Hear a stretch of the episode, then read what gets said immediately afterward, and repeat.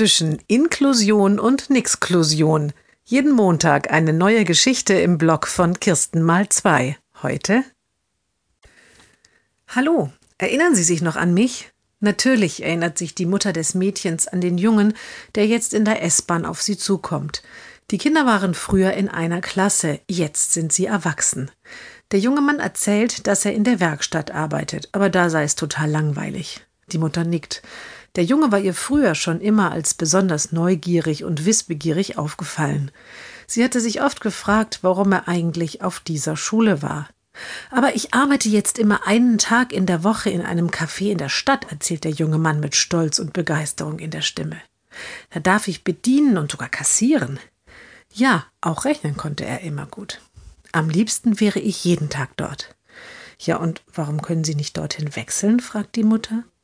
Die Chefs in der Werkstatt haben gesagt, alle würden dort gerne arbeiten. Deshalb sind wir fünf, die sich abwechseln müssen. Jeder darf nur einen Tag. Hm, sagt die Mutter nachdenklich.